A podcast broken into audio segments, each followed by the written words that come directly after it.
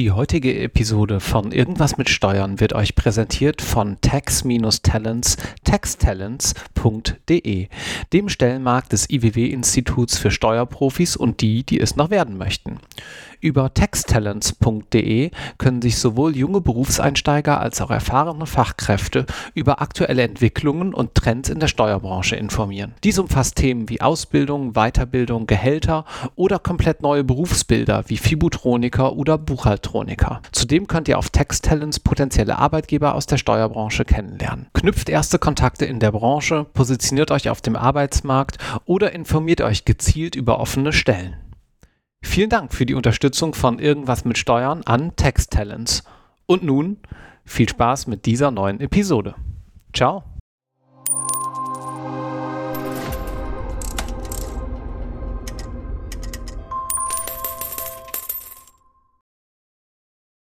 Herzlich willkommen zu einer neuen Episode Irgendwas mit Steuern. Heute spreche ich mit dem Mann, der mir gerade natürlich nur im Scherz sagte, dass er besonders große Visitenkarten hat, damit die ganzen langen Titel drauf passen. Wir gehen in dieser Folge sicherlich auch auf die Titel nochmal ein und was das alles so bedeutet. Aber erstmal freue ich mich, dich begrüßen zu dürfen, Dr. Florian Oppel. Hallo Florian. Hi, grüß dich. Florian, du hast, wir fangen hier meistens ja ganz vorne sozusagen an, jetzt nicht bei deiner Geburt und bei deiner Schulbildung, aber beim Studium. Du hast in Bonn studiert, so wie ich auch, haben wir im Vorfeld festgestellt. Wie kam es dazu, dass du in Bonn gelandet bist? Verschlungene Wege, möchte ich sagen. Also eigentlich hätte es nahegelegen, wenn ich Bochum studiere, denn ich komme aus der Nähe von Dortmund, aus Schwerte. Mhm. Viele Leute kennen diese tolle Stadt, weil sie direkt äh, an zwei Autobahnkreuzen liegt und man damals waren viele Baustellen, man hat unfreiwillig viel Zeit dort verbracht. Mhm. Und in dem Jahr, als ich Abitur gemacht habe, bin ich auch in Schwerte für den Stadtrat gewählt worden. Und das erfordert ja, dass man da schon eine gewisse Präsenz zeigt. Und da hätte sich Bochum eigentlich angeboten, weil man, ich hätte zu Hause wohnen bleiben können und dann nur zur Uni pendeln. Aber ich dachte, wenn man jetzt schon studiert, dann wäre es schön, möglichst weit weg von zu Hause zu sein, damit man auch ja, eine, ein bisschen Luftveränderung hat. Und da ist im Prinzip Bonn so die Stadt gewesen, wo es noch einigermaßen vertretbar ist, zwei bis dreimal die Woche teilweise zurück nach Schwerte zu fahren, um im Stadtrat an Sitzungen oder anderen Veranstaltungen teilzunehmen. Aber sag mal, äh, das ist ja jetzt auch nichts, was einem einfach so passiert, erst recht nicht als Schüler, dass man in den Stadtrat gewählt wird. Du hast dich ja schon aufstellen lassen. Wie kam es denn dazu? Ja, das stimmt. Das war kein Zufall. Ich war immer schon irgendwie an den Umständen interessiert und wollte die natürlich auch immer mitgestalten, weil immer so meckern kann man ja ganz gut. Und da habe ich schon so mit 14, 15 mich der Jungen Union damals angeschlossen, weil das war damals so in, in Später so ganz äh, lief gut an und da war, gab es noch einen sehr jungen Bürgermeisterkandidaten, Heinrich Böckelür und, und so bin ich dann zur Jungen Union gekommen mhm. und ja, dann war zufällig in dem Jahr wieder Kommunalwahl. Ja, und man versucht ja so als politische Partei ähm, so auch in der Fraktion einen Querschnitt durch die Bevölkerung hinzubekommen. Und genau, und da war ich dann der Jüngste. Mhm. Und als ich da gewählt worden bin. Interessant. Genau, da muss ich so 2014 war die Wahl oder vielleicht auch 2013, da muss ich so 19 gewesen sein. Weil gerade der Wehrdienst zu Ende. 2003, 2004. Ja, genau, richtig, ja, richtig, ja, ja genau, ja. Gottes Willen. Ja. Zeitpaket. Ne? ähm, ja, genau, so war das. Was hast denn, äh, wie lange dauert so eine Amtsperiode dort? Fünf Jahre und Hast du die komplett gemacht? Ging das während des Studiums oder wie lief das? Ja, die habe ich komplett gemacht. Zugegebenermaßen am Ende ist das mit der Examensvorbereitung zusammengefallen. Da war das mhm. ziemlich anstrengend.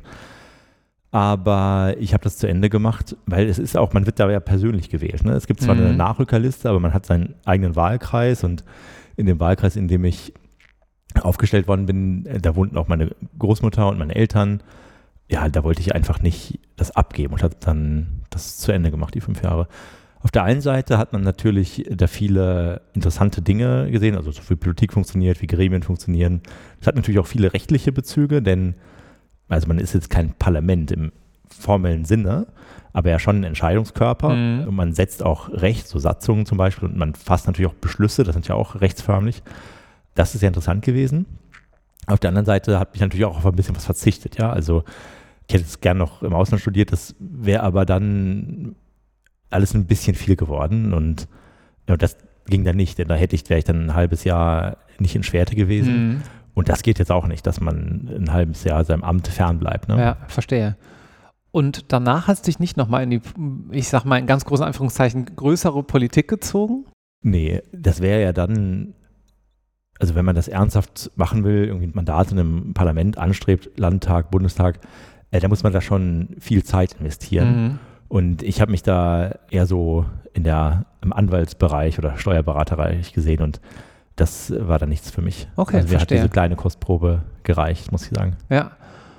Gut, hast in Bonn studiert, haben wir gerade schon mhm. gehört. Mhm. Wann war dir denn während des Studiums klar, A, hm, ich glaube Berater, also sprich Anwalt ist es, und B, dann auch noch im Steuerrecht? Erst, erst ist mir Steuerrecht klar geworden. Okay. Ähm, denn da muss ich sagen, das Steuerrecht ist auch dafür verantwortlich, dass ich im Prinzip bei Jura so wirklich Blut geleckt habe.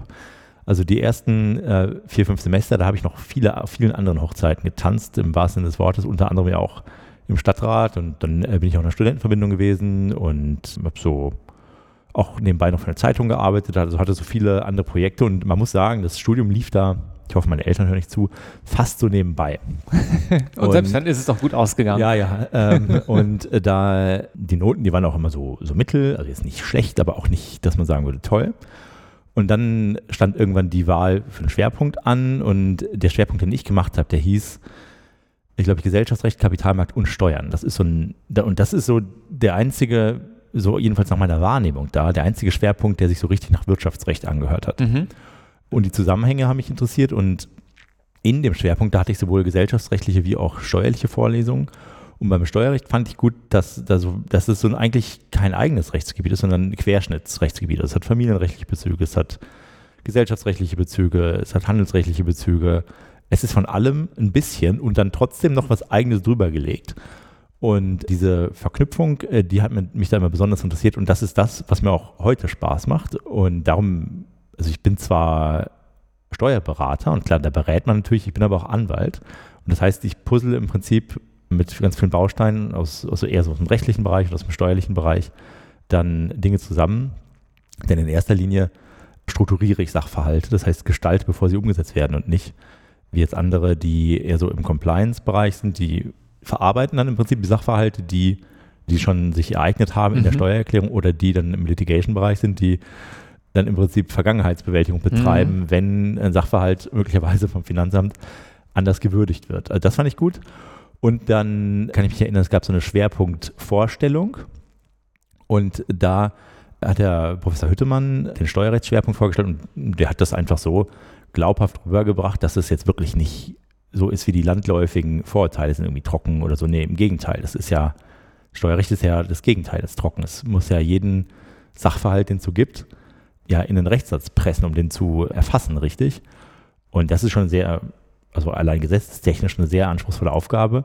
Und das hat er so glaubhaft rübergebracht, dass ich mich direkt, äh, dass ich da äh, wirklich ja, früh angetan war und habe ich mich dafür entschieden. Das war so, dass dieser Schwerpunkt immer zum Sommersemester oder zum Wintersemester anfing. Also mhm. zwei, und ich habe blöderweise zu dem äh, Semester angefangen, was eigentlich das zweite war und hatte dann meine erste Vorlesung war äh, Unternehmenssteuerrecht 2. Harte Kost. Ja, ja, das war äh, bei Herrn Professor Herlinghaus, der jetzt Honorarprofessor ist und Richter am Bundesfinanzhof. Und der hat da im Prinzip so zum Einstieg Umwandlungssteuerrecht gemacht, ich glaube noch Gewerbesteuerrecht. Der hatte auch ein Vorlesungsskript und das hat er abgeleitet aus einem Kommentar, den er in dem Jahr veröffentlicht hat. Also das war, und dann dachte Uiuiui. ich mir zwischendurch, ob das wirklich so clever war, jetzt Steuerrecht zu wählen. Ja. Und in dem ersten Schwerpunkt ja, also im ersten Semester waren auch die Ergebnisse nicht so toll, aber in den Semesterferien war dann die Seminararbeit und da habe ich eine Arbeit geschrieben zur Gewerb, äh, zur sogenannten Zebra-Gesellschaft. Also das ist, hört sich witzig an, aber es ist eine vermögensverwaltende Personengesellschaft, die gewerbliche und nicht gewerbliche Gesellschafter hat, mhm. vor allem verfahrensrechtlich Probleme und würde mal sagen, ich habe eine Woche verspätet angefangen mit der Arbeit, weil ich dann noch für die Zeitung gearbeitet habe und man hatte sechs Wochen. Und die erste Woche musste ich erstmal verstehen, worum es da überhaupt geht. Mhm. Äh, das hat materiellrechtlich und verfahrensrechtlich Probleme. Und dann habe ich mich da aber so, so eingefuchst und da habe ich so wirklich in den vier Wochen, vier, fünf Wochen so richtig Blut geleckt. Da habe ich so richtig für das Fach Feuer gefangen, für Jura und insbesondere für Steuerrecht. Und vor allem, weil man sieht, dass man sich da auch viel erarbeiten kann. Also man muss jetzt nicht begnadet sein, sondern man kann da einfach durch Fleiß, einfach viel rausholen. Ja. Ne? Und ähm, das hat man gerade bei dieser Seminararbeit gemerkt. Und äh, was fast ein bisschen lustig ist, dass ich mich da fast gar nicht angemeldet hätte. Ein Studienfreund hat gesagt, nee, komm, lass uns das machen, dann haben wir das hin. Und dann ich, ja, okay, eigentlich habe ich keine Lust. Äh, aber dann, ja, dann hat der das gemacht und ja, und dann Was macht der heute? Macht der auch was mit Steuern? ja, äh, der ist beim Bundeszentralamt für Steuern. Ah ja, Ähm, okay. Genau, äh, Fabian Ost heißt der, ist ein netter Kerl. Also wenn man so Dann will. mal liebe Grüße. ja, genau. Mit dem habe ich schon lange nicht gesprochen. Wir versuchen uns schon seit geraumer Zeit zu treffen, aber wie das so ist, wenn wir haben beide Kinder. Ne? Ja, Dann, und letztlich kann man sagen, dass eigentlich dem zu verdanken ist, dass das mit dem Steuerrecht so gut geklappt hat. Denn hätte der mich nicht äh, zu dieser Seminararbeit quasi mit angemeldet, dann hätte ich das vielleicht später gemacht. Mhm. Hätte vielleicht nicht so ein Thema bekommen. Und wer weiß, was dann aus mir geworden wäre. Ne? Ja, interessant. Vielleicht wäre ich Makler geworden oder so. Also erstmal ja schön, dass du dein Steckenpferd gefunden hast. Man hört das ja auch raus. Du brennst wirklich für das Thema. Ähm, du findest es spannend. Äh, diejenigen, die jetzt hier zuhören, ja wahrscheinlich auch, sonst würden sie diesen Podcast nicht hören. Ähm, und kannst du denn unseren Zuhörenden, sei es jetzt vielleicht, dass die ersten Steuerberater gemacht haben, jetzt noch Jura studieren oder dass sie vielleicht auch im Jurastudium sich befinden und jetzt sagen, ja doch, Steuerrecht, das ist es, dann anhand deines persönlichen Werdegangs bitte nochmal skizzieren, was du dann so im Referendariat gemacht hast. Ich vermute auch schon irgendwas mit Steuerrecht, aber du wirst ja auch wie jeder andere trotzdem im juristischen Referendariat wahrscheinlich auch bei der Staatsanwaltschaft gewesen sein und so weiter. Ja, ich habe dann also ganz normal das erste Examen gemacht, Mhm. habe parallel bei so einer typischen Bonner Mittelstandskanzlei gearbeitet, Meier Köring, und da hatte ich einen sehr netten Chef, den Andreas Jahn, der auch Rechtsanwalt und Steuerberater ist, und der hat Mhm. mir dann immer schon so Schnittstellen-Themen gegeben, häufiger auch im Zusammenhang mit Stiftungen. Dann habe ich nach dem Examen, wollte ich gerne noch promovieren, und wie das der Zufall will, kennt sich Herr Professor Hüttemann sehr gut aus mit Stiftungen, kommentiert eine Staudinger, und so habe ich dann dort zur Deutschen Familienstiftung und zur österreichischen Familienstiftung promoviert und da im Prinzip mich steuerlich nochmal in diese sehr speziellen Themen vertieft und parallel noch ein Master in Köln gemacht, weil so ein äh, Wirtschaftsrechts-LLM, weil da ein großer Anteil an BWL und VWL Mhm. Vorlesungen waren und das dachte ich, ist einfach gut zu wissen als Jurist. Parallel hatte ich mir ein BWL-Studium an der Fernuni in Hagen angeguckt, aber ich muss sagen, vor den Mathe-Prüfungen hatte ich dann schon ein bisschen Respekt und dachte, okay, mach ich mal lieber, bleib, Schuster, bleib bei deinen Leisten.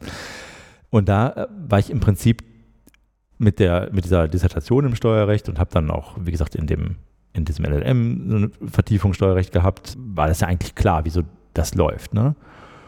Ja, nachdem ich da in Bonn gearbeitet habe, dachte ich, okay, jetzt muss man sich nochmal anschauen, eine, eine große Kanzlei und habe mich dann in Düsseldorf bei Freshfields beworben und habe dann da schon während der Dissertation als wissenschaftlicher Mitarbeiter parallel gehabt und dann da auch mit dem Referendariat angefangen In Düsseldorf. in Düsseldorf Mhm. und da bei dem, für, bei dem Partner, für den ich damals gearbeitet habe, der hat viele große Mittelständler gemacht und auch sogenannte Private Clients, die vermögende Privatpersonen sind, aber die häufig auch irgendwie eine unternehmerische Beteiligung haben Mhm. oder mal hatten.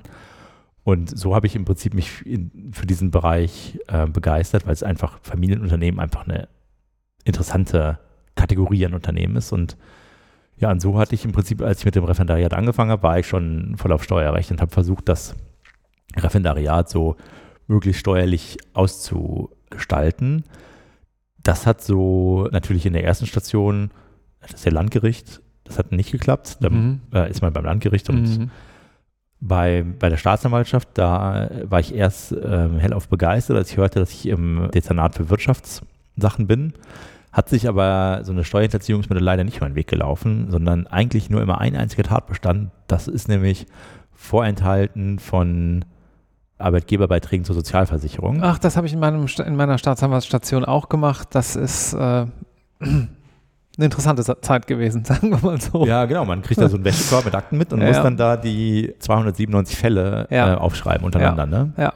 Also ja, exakt gleiches ist mir passiert.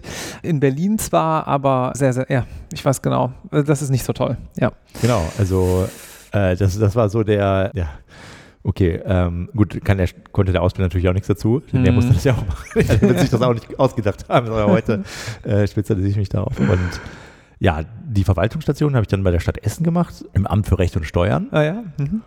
Und dann, ich weiß nicht, während der Station habe ich auch meine, so diese Dissertation abgeschlossen, also so Fußnoten, solche Mhm. Arbeiten, die dann sind und die, die Anwaltsstation habe ich dann komplett bei Freshfields gemacht und die Wahlstation auch bei Freshfields, allerdings im Londoner Büro. Ah ja, schön. Genau, und habe dann nach dem zweiten Examen direkt bei Freshfields angefangen. Gibt es noch eine ganz lustige Anekdote. Da hatte ich einen Arbeitsvertrag schon ein bisschen vorher abgeschlossen, hatte mich aber äh, in den Monaten verzählt, sodass im Prinzip die mündliche Prüfung eher eigentlich nach dem vertraglich vereinbarten Berufseintritt war. Ja. Merkt man schon mit Zahlen, ist nicht ganz so leicht. und dann war so ungefähr so am 13. die mündliche Prüfung und am 15. habe ich dann direkt angefangen. Oh ja. Und, ja, und das. Gut durchgezogen. Ja, ja, genau. Ja, okay. War es dann wie viele Jahre dort? Ui, ähm. Pi mal Daumen. Ja, Pi mal Daumen. Ich habe da angefangen im Juni 2015 und war und habe Freshfields dann verlassen im April 2022. Hier also, zu WIPOC. Genau. In Köln. Bin ich zu WIPOC Köln gewechselt und war dann also ein bisschen weniger als sieben Jahre dort. Und bist dann hier Partner geworden.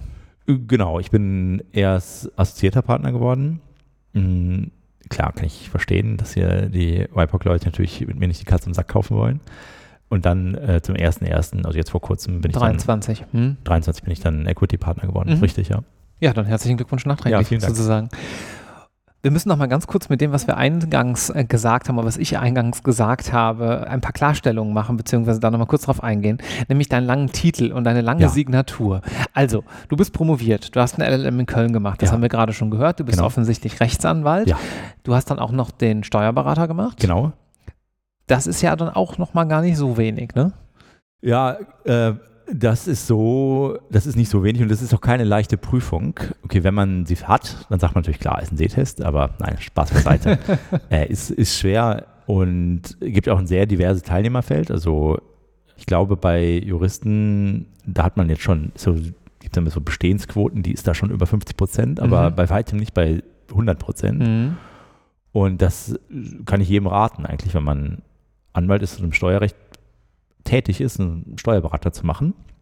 Einfach, weil man da im Schnelldurchlauf einen total guten Gesamtüberblick kriegt und dann das Systemverständnis sich einfach verbessert. Am Anfang ist das so im Schwerpunkt, da hört sich das alles schlüssig an, dann macht man erst Examen, promoviert und fängt dann an zu arbeiten und das ist Schwerpunkt schon wieder fünf Jahre her oder vier. Und man hat dann immer nur so ein Inselwissen. Wenn man dann irgendwas recherchiert hat bei Freshfields oder auf Mandat was hat, dann wusste man einen Baustein, man hat dann ein kleines Puzzlestein und kommen immer da so ein paar dazu, mhm. aber bleibt trotzdem noch Inselwissen. Und dieser Steuerberater, der senkt im Prinzip den Meeresspiegel ziemlich ab, sodass die Inseln äh, näher zusammenrücken. Mhm. Weil man im Prinzip von A wie Abgabeordnung über E wie Einkommensteuer, U wie Umwandlungssteuer bis hin zu Umsatzsteuer alles hat glaube Zoll jetzt nicht, was anderes ist mir mit Z so schnell nicht eingefallen. Und das ist einfach sehr, sehr gut. Das ist eine, ja, das ist schwer. Und bei mir war es so, dass ich da einen Drei-Monats-Kurs gemacht habe und dann die Klausuren danach geschrieben habe. Drei Monate am Stück durchgezogen sozusagen oder berufsbegleitend sogar? Nee, nee. Es gibt so, glaube ich, so zwei große Modelle. Entweder macht man das zwei Jahre am Wochenende ah ja. hm. oder drei Monate berufsbegleitend. So bei Freshfields hat da jeder. dir doch der Kopf, oder? Ja, vor allem dachte ich am Anfang, da hatte ich zwei kleine Kinder. Also jetzt habe ich drei, aber damit dachte ich, oh ja, toll, kannst du ja irgendwie im Sommer so mit mhm. den Garn sitzen.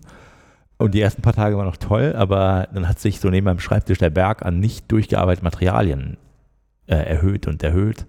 Und da merkte man, da ist so meine Laune so von Tag zu Tag immer mieser geworden. Und ich bin da oft mit dem Fahrrad nach Hause gefahren von dem Kurs und dachte mir, oh, oh, ob ich das schaffe. Mhm da, also wenn man da so mal eine Klausur, so eine Probeklausur wiederkommt, hat so eine 5,5 oder auch mal eine 6. Das ist jetzt nicht gerade so, dass man, das ist erbaulich, ne? Ja.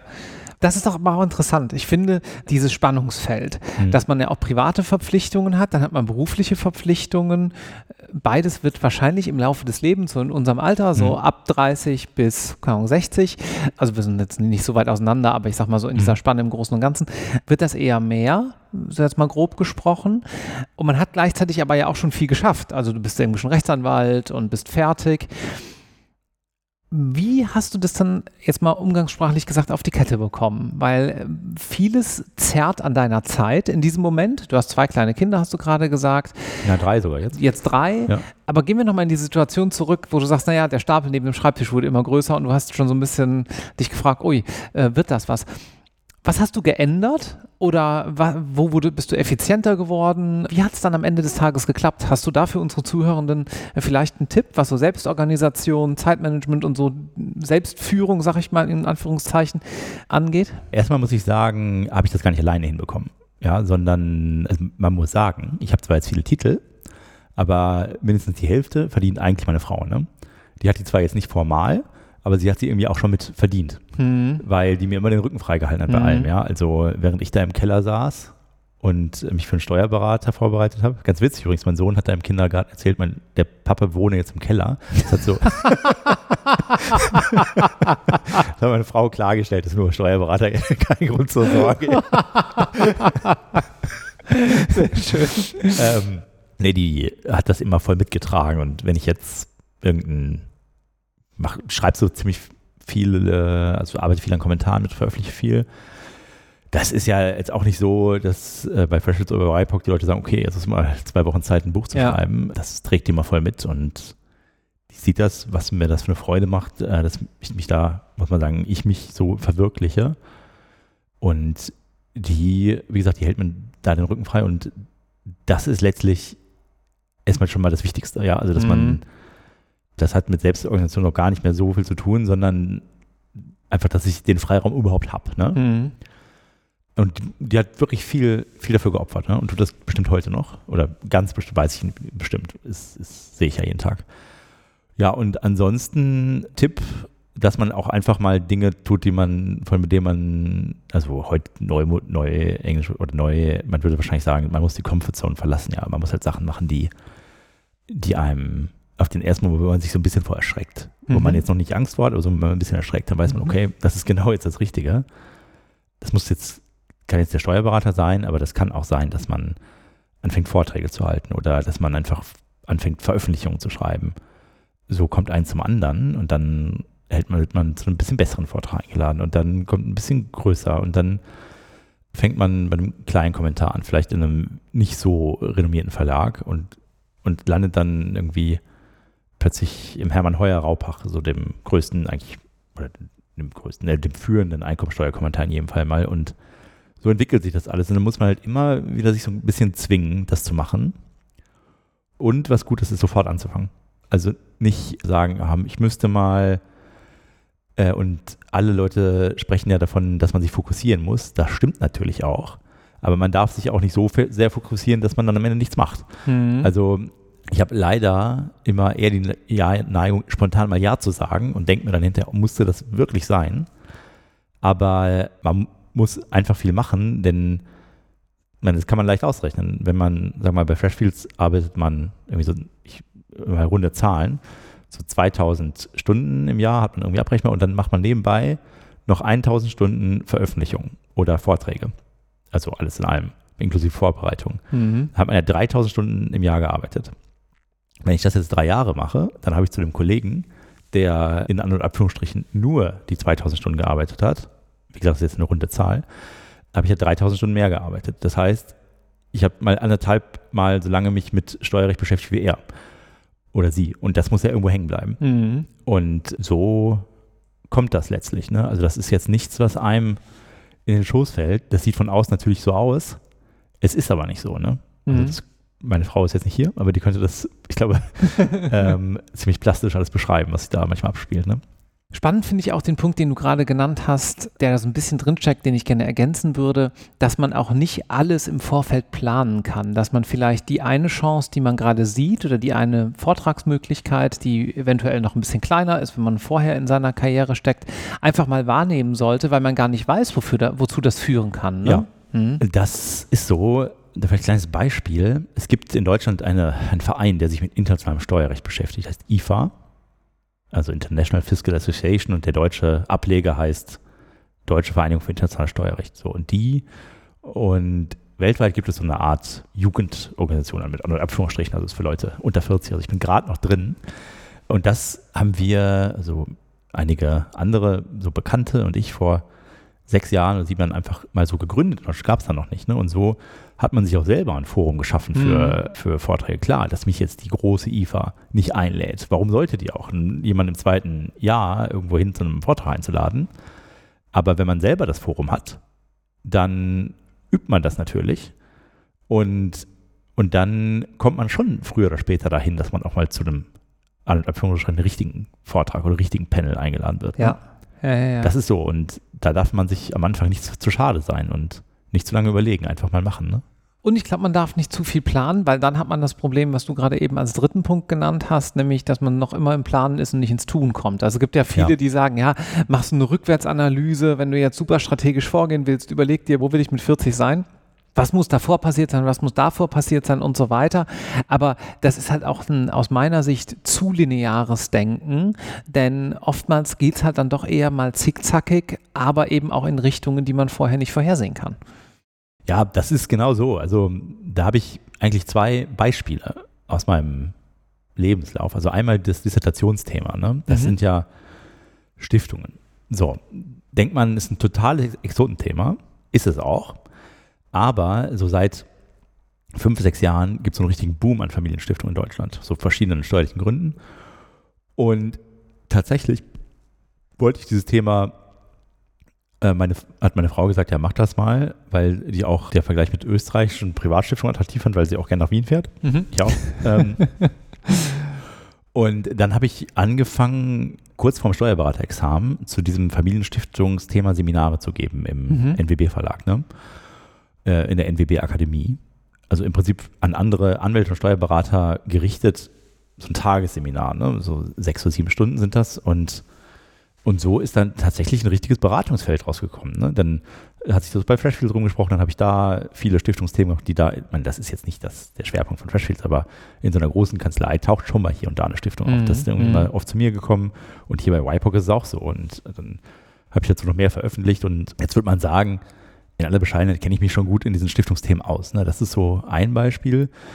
Das zweite Beispiel ist mit dem internationalen Steuerrecht. Das ist jetzt auch nicht mir in die Wiege gelegt worden, ist eigentlich sogar ein bisschen kontraintuitiv bei diesem Stiftungsdings, aber äh, das ist über diesen, dieses IFA gekommen mhm. und da ist man dann einfach so, so haften geblieben. Ne? Es gab damals das, eine große Entwicklung im internationalen Steuerrecht, steuerpolitisch von der OECD, eine Initiative BEPS heißt, hieß die. Das geht eigentlich darum, vor dem Hintergrund, dass US-Konzerne angeblich Steuersubstrat immer verschieben in Niedrigsteuerjurisdiktionen gab es ein großes Projekt, wie das weltweite Tax Framework so angepasst wird. Und da habe ich mich irgendwie von Anfang an mit beschäftigt. Ne? Und, mhm. und so hat mich das irgendwie so, hat sich das immer so weiterentwickelt und habe ich hier noch einen Aufsatz geschrieben und da einen Vortrag gehalten und da und jetzt mache ich zu diesem Thema einen großen Kommentar im mhm, Ciao. Mhm. Und ja, das kommt halt so. Und wenn ich mir damals gesagt habe, nee, jetzt müsste ich jetzt mal was anderes. Eigentlich, wenn man es von da aus damals beobachtet, ist es eigentlich unvernünftig gewesen, das zu machen. Ne? Da hätte mhm. ich besser mal, ja, aber so hat sich das dann alles weiterentwickelt und ich glaube, äh, das ist auch bei YPOC hier jetzt so, können wir vielleicht gleich darüber sprechen, was hier so meine Rolle ist, aber dass das auch was damit zu tun hat, dass man da auch so ein bisschen, äh, dass man da auch hier und da mal präsent einfach war. Denn das ist man sonst als Berufseinsteiger eigentlich in den ersten fünf, sechs Jahren nicht. Ne? Ja. Und dann gucken einen alle mit großen Augen an und sagen, oh, jetzt müssen wir Business Development machen. Ja, und ja. dann fängt man dann an. Besser ist das natürlich, wenn man schon, kann man im ersten Berufsjahr, kann man auch als Referendar hier mal eine Urteilsanmerkung schreiben und da mal einen kleinen Aufsatz. Ermutige ich auch alle meine Kollegen zu. Und ja, und helfe dabei auch natürlich, ja. Ja, du hast es gerade schon angesprochen. Jetzt haben wir ganz viel über deinen Werdegang äh, geredet, äh, ohne jetzt natürlich auf konkrete Mandate eingehen zu wollen und zu können. Was machst du denn jetzt heutzutage hier so? YPOC ist ja eine Kanzlei, die ist gegründet worden mit einem starken Claim, nämlich Tax Funds Transactions, also einen klaren Fokus gehabt auf Steuerrecht, Fondsberatung und Transaktionen. Mhm. Und das ist dieser, diese Kernmarke. Es ist natürlich weiterhin noch sind noch so die drei Pillars von, von YPOC, aber es kommen immer noch weitere kleinere Pillars dazu. Ne? Also wir haben eine Notarin, wir machen IPIT, wir machen Corporate Litigation und, und was sich da auch sehr anbot immer, ist so eine richtige kernunternehmenssteuerrechtliche Beratung, die aber nicht auf, die, auf der Ebene des Unternehmens aufhört, sondern auch den Gesellschafter mit einbezieht. Mhm. Denn die deutsche Wirtschaft zum Großteil, ich denke mal so 80 Prozent aller Unternehmen sind Familienunternehmen. Und diese kann, Unternehmen kann man eigentlich nur richtig beraten, wenn man auch die Familie mit im Blick hat. Mhm. Genau, das war schon bei, bei Freshfields immer mein Thema. Aus der Perspektive von Freshfields steht das vielleicht nicht immer ganz im Vordergrund. Und ja, bei YPOC ist dann letztlich die gab es dann die strategische Entscheidung, dass man dieses Kernunternehmenssteuerrecht und aufbaut. Und bevor ich hier dazu gestoßen bin, ist es WIPOC gelungen, da wirklich zwei Schwergewichte für sich gewinnen, und zwar jeweils auf Off-Council-Ebene, nämlich der Michael Wendt, der lange Zeit Vorsitzender Richter am Bundesfinanzhof war, und Ulrich Prinz, der, ähm, ich glaube, einer der bekanntesten Unternehmenssteuerrechtler in Deutschland ist. Und ich muss sagen, das hat mich einfach angezogen, ne? als dann hier die, als hier die Gespräche begannen, diese, diese Praxis mit auf- und auszubauen, war das sehr attraktiv, weil das eine junge Kanzlei, wächst extrem schnell, aber auch trotzdem homogen. Mhm. Und dann mit diesen beiden, also Prinz und Wendt, gemeinsam sozusagen die Aussicht, das hier auch selbst gestalten zu können, das hat mich sehr angesprochen. Mhm. Und na, so bin ich dann ziemlich kurz entschlossen. Also es war, glaube ich, hier der kürzeste Hiring-Prozess überhaupt, nämlich in, glaube ich, vier Tage hat es gedauert zwischen dem ersten Gespräch und dem Beschluss der hier der, der Sozien darüber, mich anzustellen ja, das war im Prinzip, darum ging es so schnell, war einfach so ansprechend. Ne? Das ist übrigens auch wieder ein Beispiel dafür, dass man einfach mal das Herz voranwerfen muss und nicht zu lange ja. irgendwie Vor- und Nachteile nebeneinander schreibt und dann ja. irgendwie eine Sportanalyse macht. Ne? Das mache ich nicht. ähm, und ja, und so bin ich jetzt hier seit April und berate wirklich in erster Linie mal Familienunternehmen mhm. bei ihren rechtlichen und steuerlichen Fragestellungen. Was kommt denn da so auf inhaltlich?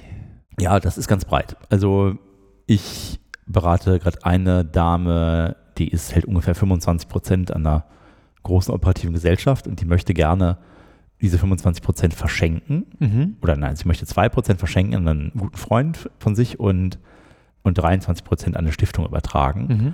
Und da weiß man nicht genau, wie das so die Mitgesellschafter aufnehmen und da berate ich sie steuerrechtlich und, mhm. ähm, und auch zivilrechtlich. Ja? Also das ist so, das ist ein Thema. Dann habe ich ein anderes Thema. Das haben wir, der Mandant ist ein Deutscher und hat aus familiären Gründen eine große, äh, ein großes Unternehmen, ist er beteiligt in Bulgarien mhm. und er möchte aber gerne das un, uminvestieren, weil er weiß jetzt nicht, also er glaubt, dass es besser wäre, anders investiert zu sein. Also mhm. dieses sogenannte Legacy Investment, das möchte er gerne umschichten. So, und äh, das ist jetzt nicht so ganz einfach, weil diese bulgarische Teil auch über eine lichtensteinische Gesellschaft gehalten, das hat auch historische Gründe von seinen Eltern mhm. her. Und wir helfen im Prinzip dabei, dieses Unternehmen zu verkaufen in Bulgarien und dann durch mehrere Verschmelzungsvorgänge, also das ist eine Maßnahme, die ist gesellschaftsrechtlich und steuerlich, nicht ganz banal, das auf eine deutsche GmbH zu überführen. Das mhm. ist ein Fall, was habe ich denn noch?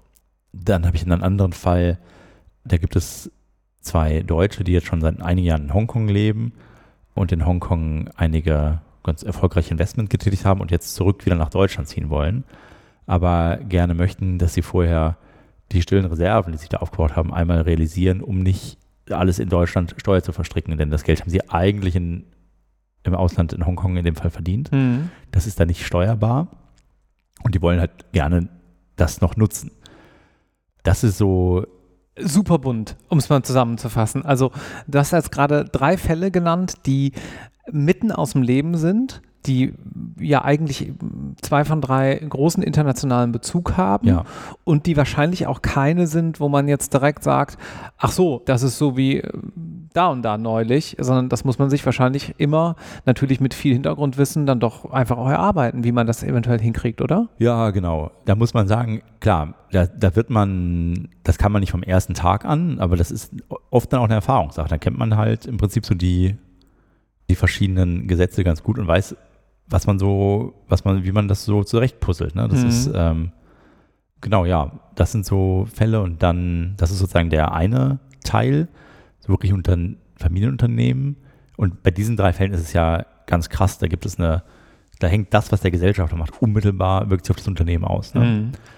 Dann habe ich auch viele Wegzugsfälle, also wo man im Prinzip auch können auch Erben von oder schon Mitgesellschaft von Familienunternehmen sein, die irgendwie ins Ausland ziehen und da wird in Deutschland eine sehr unangenehme sogenannte Wegzugsteuer fällig auf bestimmte Reserven in Kapitalgesellschaftsbeteiligungen. Damit beschäftige ich mich viel mhm. Und auch häufig mit erbschaftssteuerlichen Bezügen. Ja, und das ist, wenn ich so sage, mal das eine, der eine Teil meines Business. Und der andere Teil sind dann wirklich kernunternehmenssteuerliche Themen, wo Mhm. ich dann auch nur das Unternehmen berate. Mhm. Oft auch, weil es irgendwie äh, größere Unternehmen sind mit großem Gesellschafterkreis. Oder auch, dass es zu den anderen Teilen vom WIPOC große Überschneidungen, insbesondere zur Fondspraxis. Mhm. Das kommt da immer wieder vor. Ähm, das sind dann aber kernunternehmenssteuerliche Fragen oder auch international steuerliche Fragen. Mhm. Und das Schöne ist, irgendwie hängt das alles zusammen. Ja? Also das, was ich auf der einen Seite lerne oder mitnehme, kann ich auf dem anderen auch gebrauchen und umgekehrt. Also, und was mich da gerade interessiert oder was ich gut finde, ist so die Schnittstelle zwischen Steuerrecht, Gesellschaftsrecht, also einschließlich Umwandlungsrecht und ganz normalem Zivilrecht bis hin zu Erbrecht. Das ist eigentlich sehr breit. Aber die, die Fälle, die wir haben, die sind auch nicht nur irgendwie rein steuerlich. Die haben immer mehrere Dimensionen. Und darum glaube ich auch, dass das Steuerrecht interessant ist, weil das ist kein Recht, das für sich steht, sondern das ist immer nur oder häufig ein Folgerecht. Also es knüpft an, an einen bestimmten außersteuerlichen Vorgang, also Mhm. an eine bestimmte Transaktion, an eine bestimmte Maßnahme, Umwandlungsmaßnahme. Und man kann das natürlich auch rückwärts denken. Was muss ich machen, um diesen oder jenen Steuereffekt zu erzielen oder nicht zu erzielen? Mhm. Und das ist letztlich das, was da wirklich das Salz in der Suppe ist. Das ist doch ein wunderschönes äh, Schlussplädoyer äh, für deinen Beruf, für deinen Bereich, für euch als Kanzlei. Lieber Florian, und ich danke dir sehr herzlich, dass du heute mit dabei warst. Ja, sehr gern. Herzlichen Dank für die Einladung. Tschüss. Tschüss.